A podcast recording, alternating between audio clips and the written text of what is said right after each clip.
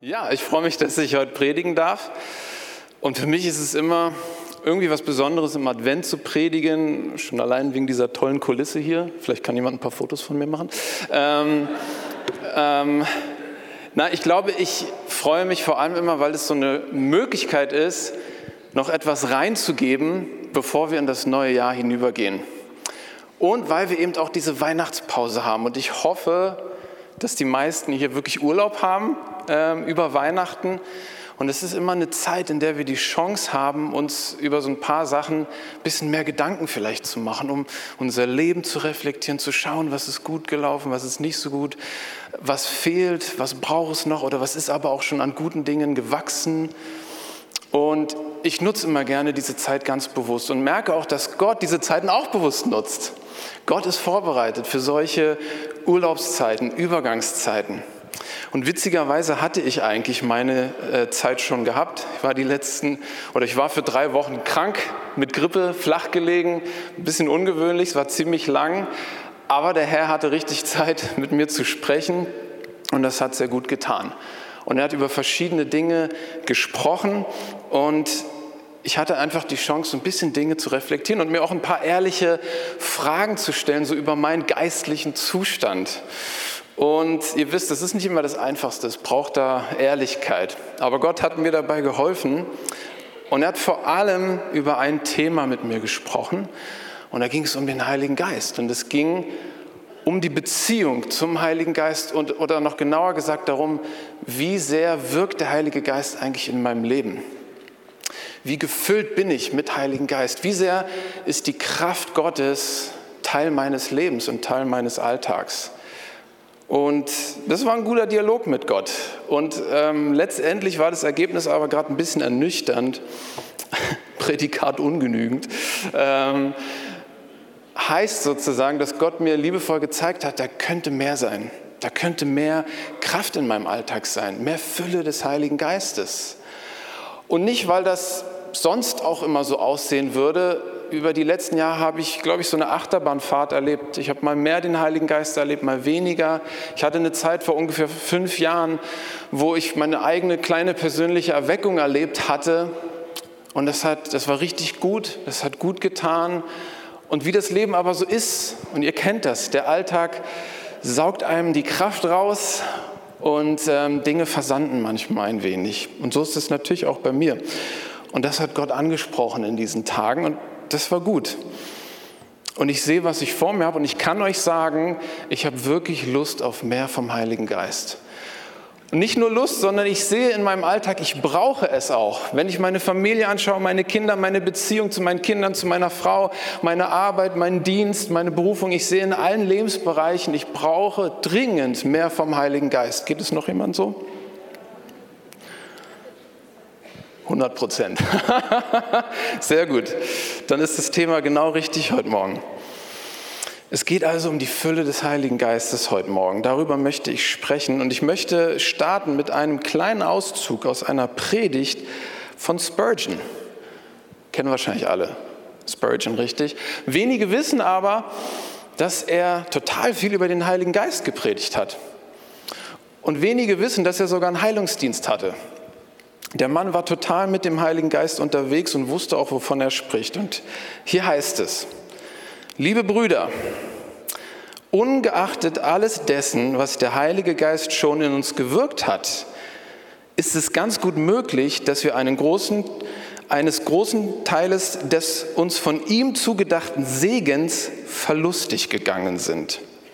Denn er kann überschwänglich tun über alles, das wir bitten oder verstehen. Er zitiert hier aus Epheser 3:20. Wir sind zu Jesu gekommen, haben getrunken aus dem Lebensstrom und unser Durst ist gestillt. Ist das alles? Sind wir jetzt, da wir in ihm leben und uns dessen freuen, am Ende des Ganzen angekommen? Sicherlich nicht. Wir haben erreicht, wovon der Meister sagt, Doppelpunkt, wen da dürstet, der komme zu mir und trinke. Johannes 7, Vers 37. Aber meint ihr, dass die Gemeinde Gottes im Allgemeinen je bis zu dem gelangt ist, was darauf folgt? Also der, der nächste Vers. Wer an mich glaubt, wie die Schrift sagt, von des Leibe werden Ströme des lebendigen Wassers fließen. Ich denke, ich gehe nicht über die betrübende Wahrheit hinaus, wenn ich behaupte, dass es nur hier und da Männer und Frauen gibt, die es zu solcher Glaubenshöhe gebracht haben. Wie gesagt, ihr Durst ist gestillt, sie leben und werden leben, weil Jesus lebt. Es fehlt ihnen aber an Kraft und Gesundheit. Sie haben ja Leben, aber nicht überströmendes Leben. Sie haben wenig Leben, mit welchem sie auf andere wirken könnten. Es fehlt ihnen an der Tatkraft, die in ihnen aufsteigt und überfließt und wie Ströme von ihnen ausfließt. Wow, das fand ich gut. Das beschreibt genau das, worauf ich hinaus will heute Morgen. Und das hat schon der liebe Spurgeon gesagt, dass oft unsere Lebensrealität ist, dass wir den Heiligen Geist haben, und das ist gar keine Frage. Wir haben neues Leben bekommen, und das ist gut. Aber die Frage ist, ob dieses neue Leben, ob das überfließt in uns. So wie es eigentlich gedacht war, so wie Jesus das beschrieben hat in Johannes Kapitel 7, dass das eigentlich die Realität sein sollte, dass Ströme lebendigen Wassers aus uns herausfließen in unserem Alltag. Und das bewegt mich, das Thema, weil ich möchte das erleben und ich möchte es kontinuierlicher erleben.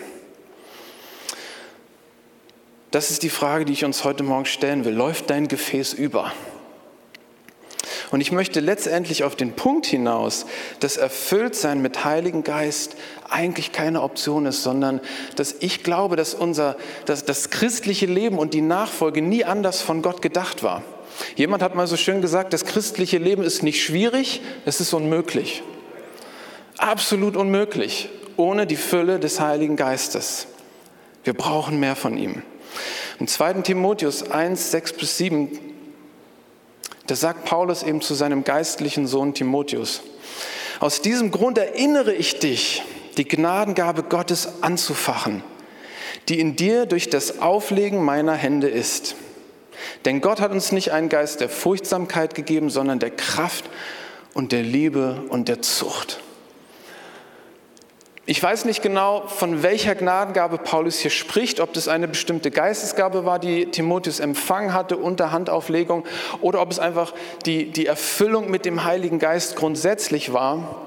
Auf jeden Fall ist Paulus klar, dass er seinen geistlichen Sohn immer wieder ermutigen muss, entfache das, was in dir ist, entfache das, was du bekommen hast. Es scheint also normal zu sein in unserem Leben, dass diese Dinge abflachen, dass sie versanden können und dass wir es brauchen, immer wieder das zu entfachen. Und interessant ist auch hier, dass Paulus damit ja impliziert, dass diese Dinge nicht einfach geschehen von alleine, sondern wir spielen einen Teil in dem Ganzen, dass wir dazu beitragen, dass die Gabe des Heiligen Geistes, dass die Fülle des Heiligen Geistes zunimmt in unserem Leben. Wir können es nicht produzieren, aber wir können uns positionieren für mehr. Und das sagt Paulus hier zu Timotheus. Und er sagt, dass es ein Geist ist, der Heilige Geist, ein Geist der Kraft und der Liebe und der Zucht oder anders gesagt Disziplin. Das sind alles Dinge, die wir uns wünschen in unserem Alltag, oder? Mehr Kraft, mehr Liebe, mehr Disziplin. Ich wünsche mir das. Und der Heilige Geist hat diese Dinge und das ist nicht das Problem. Es ist nicht das Problem, dass er nicht da wäre. Es ist auch nicht das Problem, dass diese Dinge nicht vorbereitet wären, der Heilige Geist ist da, die ganze Zeit. Ich glaube, das Problem ist eher, dass er nicht den Raum bekommt, um diese Dinge zu entfalten, die eigentlich da sind. Und das ist unser Part. Und es wirft er uns nicht um die Ohren und er ist nie jemand, der Druck macht, überhaupt nicht. Er zwingt sich nicht auf, aber er ermutigt uns liebevoll zu sagen, darf ich mehr Platz in dir bekommen? Darf ich mehr Raum in deinem Leben bekommen? Es wird dir gut tun. Amen. Ich glaube wirklich, dass es möglich ist, dass wir immer kontinuierlicher mit dem Heiligen Geist gefüllt werden. Denn ohne ihn ist vieles dauerhaft tatsächlich nicht möglich und wird nicht funktionieren in unserem Leben. Es ist unmöglich, hartnäckige Sünden in unserem Leben zu überwinden, ohne die Fülle des Heiligen Geistes.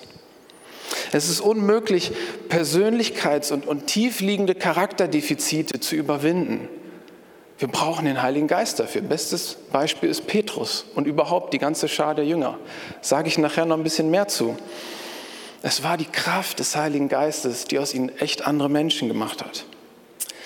Es ist unmöglich, ohne die Fülle des Heiligen Geistes den anderen höher zu achten als mich selbst. Es ist unmöglich, selbstlose Liebe auszudrücken. Es ist schwierig, Gottes Stimme klar zu hören und es ist schwierig, Wunder zu wirken ohne die Fülle des Heiligen Geistes. Und es ist schwierig, ein Mann oder eine Frau des Wortes und des Gebets zu werden. Auf Dauer, ohne die Fülle des Heiligen Geistes. Und ihr Lieben, das heißt nicht, das ist kein Schwarz-Weiß-Bild. Das heißt nicht, dass gar nichts in deinem und meinem Leben passiert. Das ist klar. Wir erleben Dinge hier und da mit dem Heiligen Geist. Aber ich glaube, da gibt es mehr. Und vor allem, wenn wir auf lange Perspekt also wenn wir auf lange Sicht schauen und planen, brauchen wir mehr von ihm. Und ich glaube, in anderen Ländern gibt es Christen, die spüren das wahrscheinlich noch mehr als wir, dass ohne die Fülle des Heiligen Geistes sie nicht weit kommen würden. Wir brauchen mehr von ihm. Das heißt, wir müssen gefüllt werden. Und die Frage ist, wie? Und das ist eine sehr gute Frage. Und die Frage ist auch, wie sieht das eigentlich aus? Das ist gar nicht so leicht, weil wir sprechen hier von etwas, was metaphysisch ist. Das kann man nicht mit Messinstrumenten messen und irgendwie in Zahlen angeben. Aber du wirst den Unterschied auf jeden Fall merken. Ich kenne zumindest den Unterschied in meinem Alltag, wenn ich gefüllt bin mit Heiligen Geist. Es ist völlig anders. Spurgeon hat es am Anfang schon beschrieben. Die Fülle des Heiligen Geistes hat viel damit zu tun, dass der Heilige Geist in uns überfließt. Wir hatten heute im Vorgebet, da, da hatte ähm, Wolfert schon dieses Zitat gebracht von Bill Johnson. Ich habe es ja auch in äh, meinem Skript, denn Bill Johnson hat in einer Predigt gesagt, woran sieht man denn, dass, dass ein Gefäß wirklich voll ist? Wann weiß man wirklich, ein Gefäß ist randvoll? Wisst ihr es? Wenn es überläuft. Wenn es überläuft, dann weißt du, es ist wirklich voll. Und das ist in unserem Leben mit dem Heiligen Geist genauso. Vor allem an dem, was überfließt, wissen wir, wir sind gefüllt mit Heiligen Geist. Und so ist es. Wir sind nach dem Neuen Testament sind wir der Tempel des Heiligen Geistes geworden. Wir sind eine Behausung, eine Wohnung für Gott höchstpersönlich geworden. Und er hat Einzug gehalten in unserem Leben. Und er ist da, der Heilige Geist. Aber er möchte uns ganz ausfüllen. Amen. Und für mich macht das total Sinn, dass wir gefüllt werden mit Heiligen Geist und es fließt über. Und das, was überfließt, ist, glaube ich, auch das, was wir dann wahrnehmen und erleben und sehen. Das, was überfließt, äußert sich in Freude. Es äußert sich in Kraft, in Freimut, in der Fähigkeit, in Bedrängnis auszuharren. Und es äußert sich in göttlicher Liebe und in Zeichen und Wundern. Und das segnet uns und es segnet vor allem die, die um uns herum sind. Das, was überfließt, gelangt zu den Menschen um uns herum. Und gute Dinge geschehen. Und das ist genau das, was wir an Pfingsten schon bei den Jüngern sehen. Die 120 Jünger sind im Obergemach und der Heilige Geist fällt und erfüllt diese ganze Gruppe an Menschen und der Heilige Geist fließt über. Und das Erste, was wir sehen, ist, es äußert sich in Zungenrede und es äußert sich in Weissagung. Denn die Menschen, die drumherum stehen und das erleben, hören diese Jünger in ihren Sprachen reden, ganz übernatürlich, und sie sprechen in diesen neuen Sprachen von den großen Taten Gottes und Weissagen. Es wird sichtbar. Die Fülle des Heiligen Geistes kommt ins Sichtbare. Und das sehen wir an Pfingsten. Und ich möchte kurz einfach ähm, ein paar Bibelstände ganz kurz anreißen, in denen wir genau diesen Vorgang sehen. Zacharias, der Vater von Johannes dem Täufer. Dort heißt es in Lukas 1, Vers 6. Und Zacharias, sein Vater, also von Johannes, wurde mit Heiligen Geist erfüllt und weissagte und sprach. Apostelgeschichte 4, Vers 8, da sehen wir bei Petrus, da sprach Petrus, erfüllt mit Heiligen Geist, zu ihnen. Und er stand vor dem Hohen Rat und hielt eine wunderbare Rede und es tat er erfüllt aus dem Heiligen Geist heraus. Stephanus, Apostelgeschichte 7,55. Als er aber voll Heiligen Geistes, unverwandt zum Himmel schaute, sah er die Herrlichkeit Gottes und Jesus zur Rechten Gottes stehen. Also erfüllt mit dem Heiligen Geist, fang an, sich seine Augen zu öffnen und er sieht in den Raum des Geistes. Hier haben wir noch eine gute von Paulus, Apostelgeschichte 13, Vers 9. Saulus aber, der auch Paulus heißt, voll Heiligen Geistes, sah ihn an und sprach, du Sohn des Teufels, voll aller List und aller Bosheit, du Feind aller Gerechtigkeit, hörst du nicht auf, krumm zu machen die geraden Wege des Herrn? Und nun siehe, die Hand des Herrn kommt über dich und du sollst blind sein und die Sonne eine Zeit lang nicht sehen. Wow voll Heiligen Geistes spricht Paulus zu diesem Mann, der das Evangelium verhindern und verdrehen will, spricht Gericht über ihn. Und das ist Kühnheit, das ist Glauben. Also hier äußert sich die Fülle des Heiligen Geistes in Glauben, in Kühnheit und in Zeichen und Wundern. Nicht so cool für die Person, die es getroffen hat, dennoch super übernatürlich. Apostelgeschichte 4, Vers 31. Und als sie gebetet hatten, erbebte die Stätte, wo sie versammelt waren, und sie wurden alle vom Heiligen Geist erfüllt und redeten das Wort Gottes mit Freimut. Hier bringt die Fülle des Heiligen Geistes Freimut hervor, dass sie ohne Furcht das Evangelium predigen und Zeichen und Wunder geschehen. Und übrigens ist das einer dieser wichtigen Stellen, die uns zeigen, dass nach Pfingsten die Jünger neu erfüllt wurden mit Heiligen Geist. Pfingsten ist nicht eine einmalige Sache gewesen und dann hat sich das erledigt für, das Rest des, für den Rest des Lebens, sondern sie wurden immer und immer wieder erfüllt und haben sich danach ausgestreckt.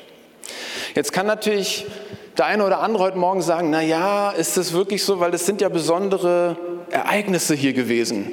Das wirkt fast mehr so, als hätten die einzelnen Jünger wie so eine punktuelle Druckbetankung vom Heiligen Geist bekommen, um irgendwas Besonderes zu erledigen. Und das stimmt vielleicht. Das sind besondere Situationen hier und dennoch zeigen sie ein, eine geistliche Gesetzmäßigkeit, die für uns genauso gilt, dass aus der Fülle heraus ein Überfließen kommt und dieses Überfließen äußert sich in übernatürlichen und guten geistlichen Dingen und Segnungen. Und ich möchte hier als Argument anführen, Apostelgeschichte 11, Vers 24, dort wird Barnabas beschrieben und dort heißt es, denn er war ein guter Mann und voll Heiligen Geistes und Glaubens. Ihr Lieben, das, das sagt man nicht über einen Menschen, wenn man einmal eine bestimmte punktuelle Sache gesehen hat, sondern Barnabas wird so beschrieben, weil die Menschen ihn genauso wahrgenommen haben. Mensch, der ist immer voll des Heiligen Geistes und der hat Glauben. Ich glaube, dass das möglich ist, dass wir immer kontinuierlicher mehr bekommen vom Heiligen Geist und wirklich darin leben können. Nicht in Perfektion, nicht in Vollkommenheit, das meine ich nicht. Nicht jede Minute, jede Sekunde. Es geht aber darum, dass das zunimmt in unserem Leben. Und das will ich erleben. Paulus ordnet das sogar an im Epheser 5, Vers 18. Dort heißt es, und berauscht euch nicht mit Wein, worin Ausschweifung ist, sondern werdet voller Geist, indem ihr zueinander im Psalmen und Lobliedern und geistlichen Liedern redet und dem Herrn mit eurem Herzen singt und spielt. Sagt alle Zeit für alles dem Gott und Vater Dank im Namen unseres Herrn Jesus Christus. Okay, ich möchte an der Stelle einmal mit dem Predigttitel rausrutschen, den ich eigentlich mir gedacht hatte für heute. Und der hieß voll des Heiligen Geistes oder Esaus Suppe. Voll des Heiligen Geistes oder Esaus Suppe. Genauso ist es gemeint. Vielleicht kann sich der eine oder andere denken, was ich meine. Warum sage ich das? Weil hier Paulus sagt, berauscht euch nicht mit Wein, sondern werdet voll mit Heiligen Geist.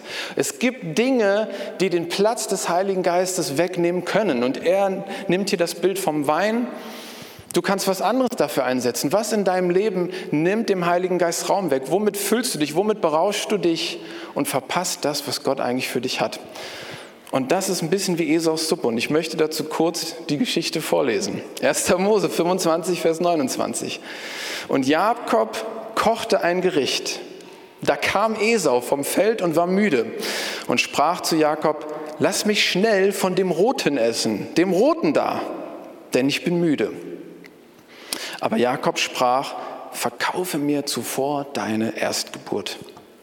Esau antwortete, siehe, hm, ich muss doch sterben. Was soll ich mir da, was soll, äh, was soll mir da die Erstgeburt? Jakob sprach, so schwöre mir zuvor. Und er schwor ihm und verkaufte so Jakob seine Erstgeburt. Da gab ihm Jakob Brot und das Linsengericht, und er aß und trank und stand auf und ging davon. So verachtete Esau seine Erstgeburt. Warum habe ich diese Geschichte genommen? Ich habe mal in einer Predigt von Derek Prince gehört, dass er gesagt hat, er empfindet, dass es in der ganzen Bibel keine bessere Geschichte gibt als die mit Esau, die diesen fleischlichen Anteil in uns beschreibt, der so viel sabotiert in unserem Leben. Und es meint diesen Teil in uns, der eben schnell zu dieser Suppe greift. Esau ist eigentlich berufen, der Erstgeborene zu sein. Und damit hing einiges zusammen. Da ging es nicht nur um Materialismus. Der Erstgeborene hat den großen Teil dessen geerbt, was der Vater hatte. Nicht alles, aber den großen Teil. Und das ist Berufung, das ist was Besonderes, das ist wichtig. Und Esau verachtet dieses Privileg für einen Teller Suppe. Und da könnte man denken, Mann, wie blöd ist der denn? Aber wisst ihr was, ich glaube, wir sind ganz genauso. Und jeder auf ganz unterschiedliche Art. Der eine ein bisschen plumper, ein bisschen primitiver, so jemand wie ich. Mich kann man immer mit Essen locken. Bei den anderen von euch ist es was anderes, was Feineres. Nicht so plump, aber dennoch verpasst du auch Dinge, die Gott dir geben will, weil der Feind dazwischen kommt. Und Jakob ist hier ein schönes Bild für den Feind, der in dein Leben kommt. Und bevor du zum Richtigen gelangst, zu Gott, zu der wahren Quelle, kommt er und bietet dir eine Suppe an. Und du bist halt hungrig, du bist trocken, du bist herausgefordert und ja, ich sterbe ja eh, okay, und, und los geht's. Wir machen das alle. Wir alle haben diesen Teil in uns. Diesen Teil, der auf Genuss und Entertainment strebt, der kurzsichtig agiert, nicht langfristig plant und investiert, auch nicht die langfristigen Folgen der eigenen Entscheidungen vor Augen hat und sich eher für das schnell zu habende entscheidet und äh, ungesunde und minderwertige Dinge annimmt und das Gesunde und Wertvolle und Ewige ignoriert und nicht genügend wertschätzt.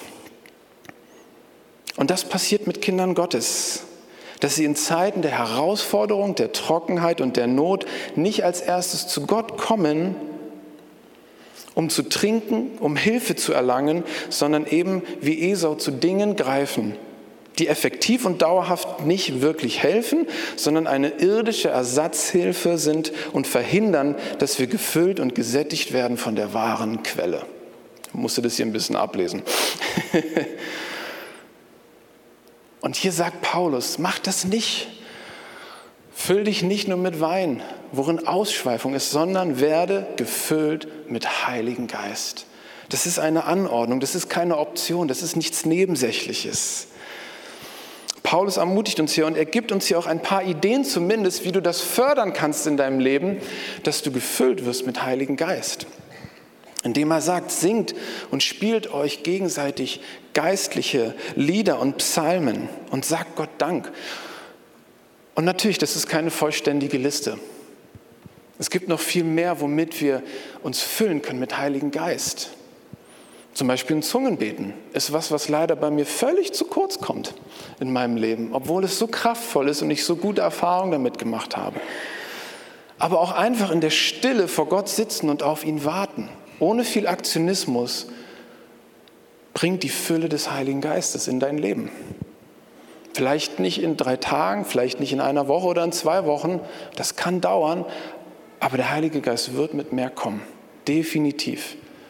Gott hat gesagt, wenn wir suchen, werden wir finden, wenn wir anklopfen, wird uns aufgetan werden. Darauf hast du ein Versprechen.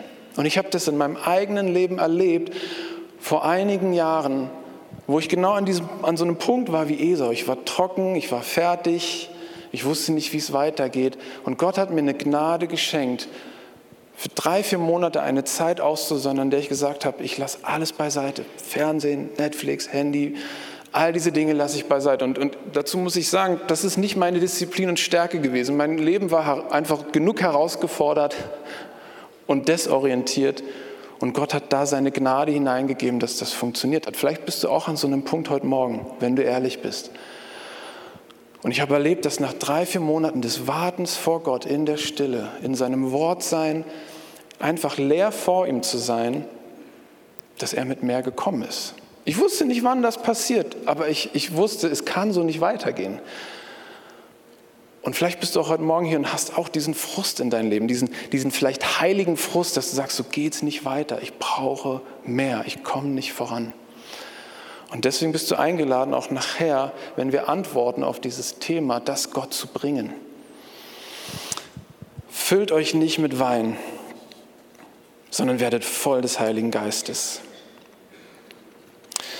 Also, nach allem, was wir jetzt gehört haben, auch an Bibelstellen, wir sehen, dass die Fülle des Heiligen Geistes, das Überfließen, diese guten göttlichen Dinge in unserem Leben hervorbringt. Und ich möchte noch einmal kurz auf Johannes den Täufer hinweisen, weil er ein gutes Beispiel hier auch ist. Über Johannes den Täufer heißt es in Lukas 1, Vers 15, denn er wird groß sein vor dem Herrn, weder Wein, hier haben wir wieder den Wein, weder Wein noch starkes Getränk wird er trinken und schon von Mutterleib an mit Heiligen Geist erfüllt werden. Der Johannes der Täufer war von Mutterleib an mit Heiligen Geist erfüllt. Und jetzt könnte man sagen, ja, ist ja voll unfair. Der hat sich nicht mal entschieden dafür. Gott hat es einfach festgelegt. Das stimmt. Aber habt ihr euch mal überlegt, warum Johannes so einen Lebensstil leben musste, wie er ihn gelebt hat? In Abgesondertheit, viel in der Wüste. Er hat auf viele Privilegien und, und herrliche und genussvolle Dinge verzichtet, weil er wusste, ich habe einen wichtigen Dienst, ich muss in der Spur bleiben. Und er war erfüllt mit Heiligen Geist, aber das ist kein Selbstläufer. Das ist keine Garantie. Und es ist auch nichts, was Gott einmal geschenkt hat und das bleibt immer, sondern ich glaube, dass Johannes wusste, damit ich gefüllt bleibe, muss ich mein Leben entsprechend anpassen. Das heißt nicht, dass du in die Wüste musst, das heißt nicht, dass du Heuschrecken fressen musst, ein Kleid aus Kamelhaaren tragen musst, bitte nicht nächsten Sonntag, also ist deine Sache. Aber du musst das nicht tun, darum geht es nicht. Es geht nicht um irgendwas Radikales hier, um Gott zu beeindrucken, sondern es geht um Weisheit. Wie kannst du dein Leben gestalten, dass der Heilige Geist maximalen Raum bekommt, um dich ganz auszufüllen? Und ich glaube, Johannes wusste das. Und ich sehe bei Johannes eine Heiligkeit, einen ausgesonderten Lebensstil, der wirklich beispielhaft ist. Und ich glaube, dass das nur ging, weil er gefüllt war mit Heiligen Geist. Und auch er hat seine Ups und Downs gehabt. Wir sehen das am Ende seines Dienstes, als er im Gefängnis sitzt. Ja, ich möchte hier kein verklärtes und perfektes Bild zeichnen, aber er ist definitiv ein Vorbild für uns. Der hat null Menschenfurcht gehabt, der Mann.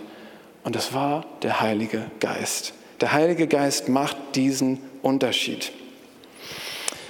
Okay, einen habe ich noch. Ich muss einfach ein bisschen uns Appetit darauf machen, dass wir die Auswirkungen sehen, was passiert, wenn der Heilige Geist unser ganzes Leben ausfüllt. Ich habe einfach nochmal die Apostelgeschichte gelesen, auch als ich diese drei Wochen krank war, mit ganz neuen Augen nochmal gesehen. Und es hat mich so begeistert.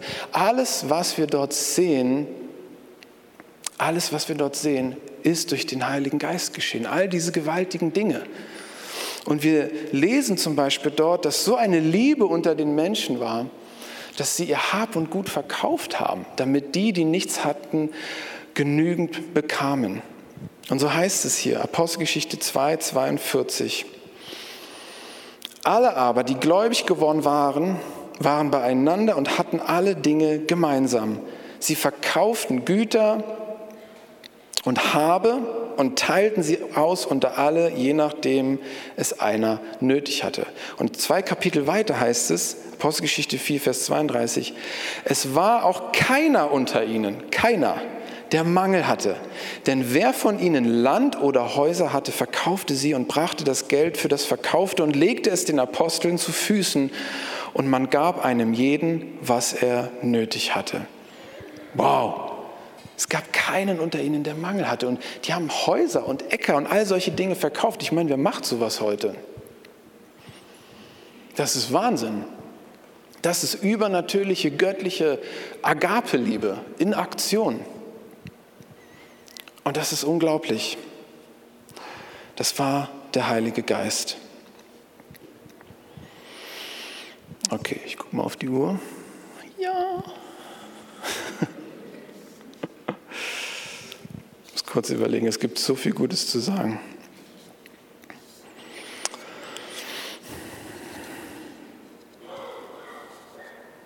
Okay, ich lasse den Teil weg.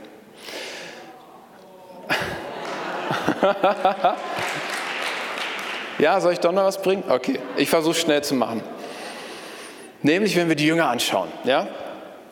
Die Jünger. Drei Jahre lang mit Jesus unterwegs. Ja? Drei Jahre lang.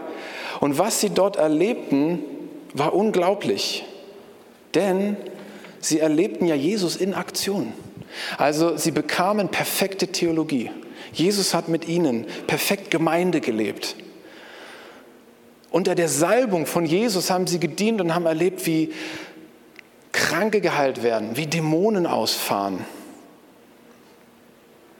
Sie haben erlebt, wie Jesus gepredigt hat und sie haben selber diese Botschaft vom Reich Gottes an die Hand bekommen und sie durften sie predigen und sie wurden von Zeichen und Wundern bestätigt.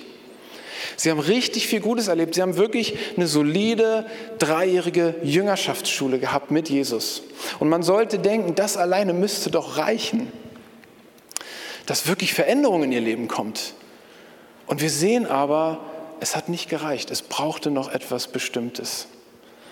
Das ist wichtig gewesen, diese Ausbildung. Und das sagen wir auch wir immer hier, dass solide Gemeindearbeit ist so entscheidend. Wir warten nicht einfach immer nur auf den Platzregen, der von oben kommt und tun in der Zeit, Zwischenzeit nichts, sondern das ist wichtig. Diese Ausbildung war ganz entscheidend. Es hat wichtige Strukturen in ihrem Leben angelegt. Es war ein wichtiges Training und sie haben diese Dinge später auch angewandt, als Jesus zum Himmel aufgefahren ist. Aber trotzdem fehlte etwas Entscheidendes. Und das war eben die Fülle des Heiligen Geistes. Und ich möchte kurz Johannes 20, Vers 19, ich lese es nicht vor, ich paraphrasiere es, aber das ist diese Stelle, in der Jesus zum ersten Mal nach der Auferstehung bei den Jüngern auftaucht. Und er erscheint auf einmal, er ist da. Die Jünger erkennen ihn gar nicht sofort. Aber dann zeigt Jesus seine Wundmale in Händen und in der Seite. Und dann erkennen sie auf einmal, ja, das ist er, das ist unser Jesus, das ist der, der tot war und nun auferstanden ist. Und wisst ihr, was das war? Ich glaube, das war ihre Bekehrung. Das war ihr persönliches Bekehrungserlebnis, was noch gefehlt hatte. Und sie erkennen ihn, sie glauben und daraufhin haucht Jesus sie an und sie empfangen Heiligen Geist. Wow. Sie empfangen Heiligen Geist. Und manche fragen sich vielleicht, was ist das jetzt? Ist das die Geistestaufe gewesen? Was ist das? Das ist es, glaube ich, nicht gewesen. Es war wirklich ihre Wiedergeburt. Das war ihre Bekehrung. Denn wir sehen ja dann in Apostelgeschichte 1, Vers 6, da sagt Jesus zu ihnen, wartet und bleibt in Jerusalem, denn es wird Kraft aus der Höhe kommen und wird euch einkleiden. Der Heilige Geist wird kommen und euch erfüllen. Und das ist ja das, was an Pfingsten geschehen war. Und es heißt hier noch so interessant in Johannes 20, Vers 19, dass die Jünger sich eingeschlossen hatten aus Furcht vor den Juden. Also wir sehen hier, da war noch nicht viel verändert. Sie haben eine super Ausbildung gehabt, aber es fehlte der Heilige Geist in ihrem Leben. Sie hatten Furcht und sie alle haben ja im Garten Gethsemane völlig versagt. Aus Furcht sind sie davongerannt. Sie sind abgehauen. Und Petrus hat das Ganze gekrönt, indem er Jesus noch verraten hat da war nicht der Heilige Geist. Aber als der Heilige Geist kam und sie erfüllte, waren sie andere Menschen. Wir haben ein ganz klares Vorher, Nachher. Und ich muss euch sagen, das hat mich einfach neu beeindruckt in den letzten Tagen. Einfach das so ganz nackt anzuschauen und zu sehen, Jesus, ich will das auch. Ich will wie ein Petrus vor diesen Menschen stehen können. Da waren Pharisäer und Schriftgelehrte. Menschen, vor denen er eigentlich Angst haben müsste. Und er predigt aber und er sagt ihnen die Wahrheit direkt geradezu und hat keine Furcht. Das ist der Heilige Geist. Okay, liebe Band, ihr könnt nach vorne kommen. Ich möchte das Ganze abschließen und einfach darüber sprechen, dass es entscheidend ist, dass wir Raum machen für den Heiligen Geist. Und das ist die Frage an dich und an mich heute Morgen. Ist in deinem Alltag Gottes Kraft am Wirken? Erlebst du die Kraft Gottes? Und das ist jetzt heute Morgen so ein Moment von Ehrlichkeit. Ohne schlechtes Gewissen bitte. Das ist ganz wichtig. Das ist einfach. Jeder von uns kann schlechtes Gewissen haben und sich sch schlecht fühlen und schwer werden. Und du guckst deinen Alltag an und denkst, ja, genau. Ah. Lass uns mal versuchen, das nicht zu machen, sondern stell dir Jesus vor, wie er dich heute Morgen anschaut und anlächelt zu dir kommt, seine Hand auf deine Schulter legt und so, mm mehr so ungefähr, okay? Ganz liebevoll, aber ehrlich. Und du darfst dir heute Morgen eingestehen, wo du gerade stehst. Und vielleicht kannst du das gerade innerlich visualisieren. Schau mal deinen Alltag an. Versuch dir mal vorzustellen, wie könnte es aussehen, wenn er gefüllt ist mit Heiligen Geist. Wie du vielleicht anders umgehen würdest mit deinen Kindern, mit deinem Ehepartner, mit deinen Arbeitskollegen. Wie du vielleicht überhaupt deine Arbeit anders verrichten würdest. Mit mehr Fleiß, mit mehr Pflichtbewusstsein, mit mehr Freude, mit mehr Kraft. Versuch dir das mal vorzustellen. Versuch dir deine Ehe vorzustellen, wenn du gefüllt bist mit Heiligen Geist, welche Kreativität da ist deinem Partner gegenüber, welche Langmut, welches Ausharren, welche Leichtigkeit, welche Liebe, welche Leidenschaft. Ihr Lieben, wir schaffen gar nichts ohne den Heiligen Geist. Wenn wir ganz ehrlich sind, ich habe den Kolosse auch wieder gelesen und du siehst immer wieder, der Heilige Geist ist der, der das Entscheidende wirkt in unserem Leben. Und das finde ich klasse.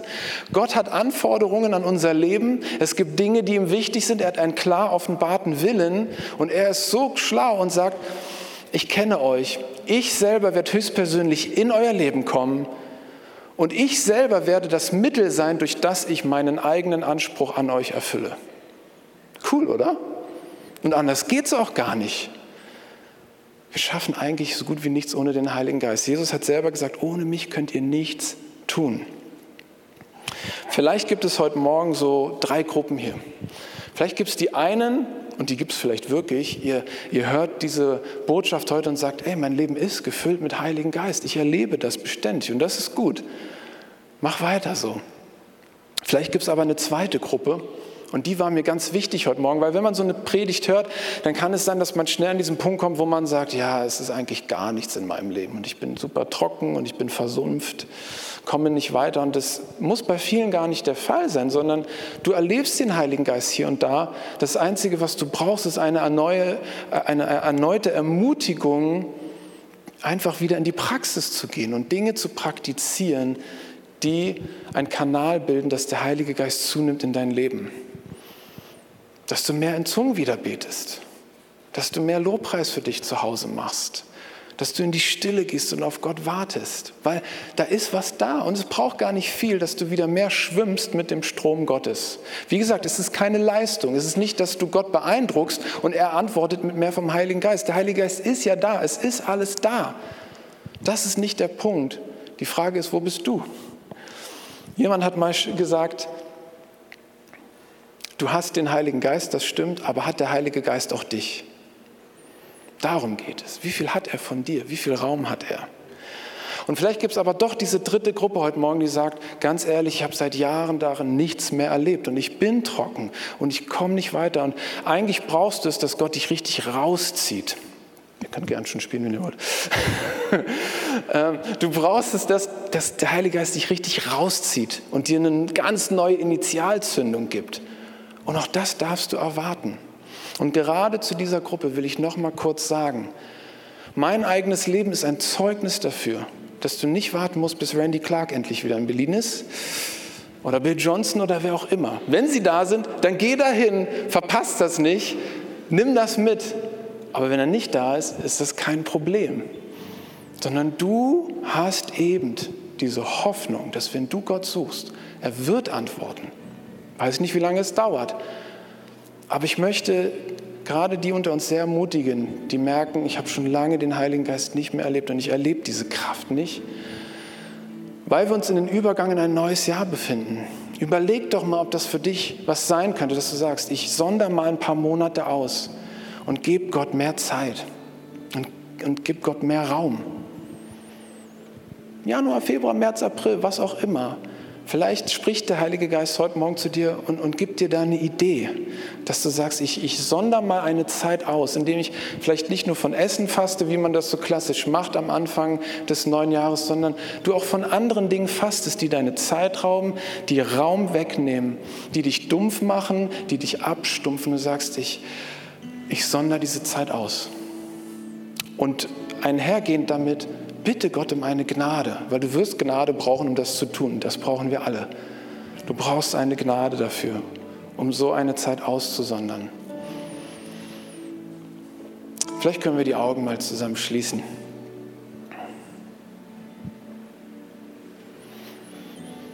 Bewegt es in deinem Herzen. Könnte das was für dich sein?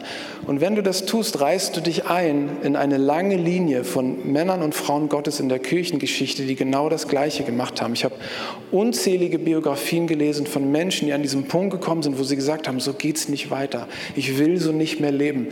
Und sie haben gesagt, Gott, ich bin hier und ich warte auf dich, bis du mich neu belebst, bis du mich erwächst, bis du mich herausholst, bis du mich wachküsst. Ich weiche nicht von dieser Stelle bis du mit mir kommst. Und Gott ist gekommen.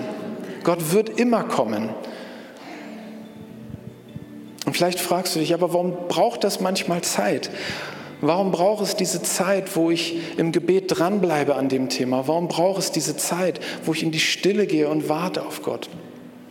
Wisst ihr, ich glaube, was passiert ist, dass dein Herz eine Ausrichtung erfährt in dieser Zeit des Wartens. Und dass ohne dass du es merkst, sich anfangen Dinge auszusortieren in deinem Leben, die dir nicht gut tun, die Zeitfresser sind. Die müssen nicht mal böse sein, diese Dinge, aber sie sind zu viel in deinem Leben. Und dieses Warten auf Gott schenkt dir eine Ausrichtung und du wirst innerlich vorbereitet auf das, was Gott dann bringen möchte. Deshalb die Ermutigung, bedenke das heute Morgen. Und so möchte ich uns alle bitten jetzt, dass wir kurz ein, zwei Minuten der Stille nehmen und dass wir ehrlich sind mit Gott, dass du das ehrlich bringst, diesen Zustand, in dem du gerade bist und dass du ihn bittest, dass er dir eine Gnade gibt, einen Hunger gibt nach mehr von ihm. Lass uns jetzt in die Stille gehen und es ist einfach, es ist was zwischen dir und Gott, auch über den Livestream. Nehmt euch diese zwei, drei Minuten gerne.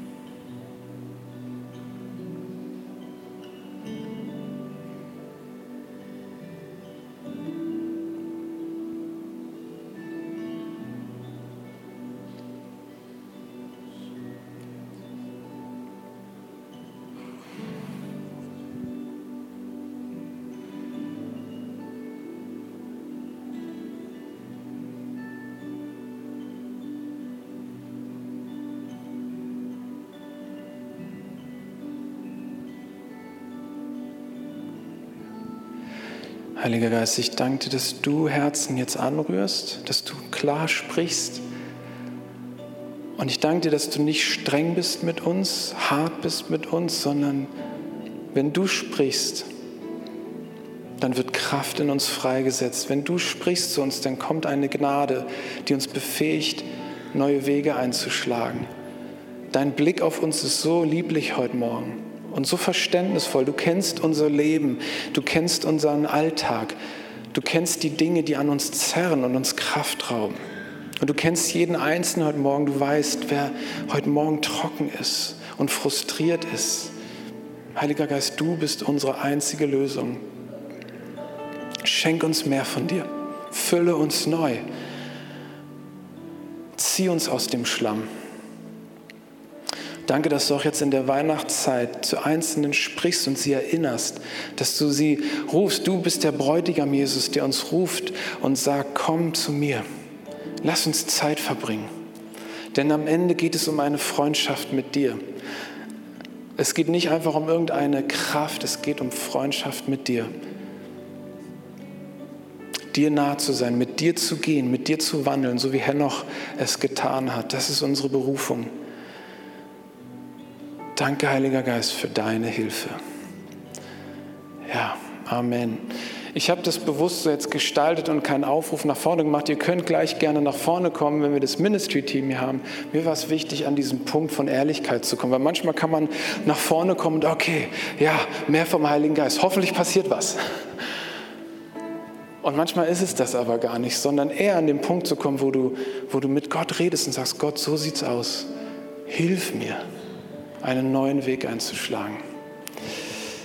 Amen.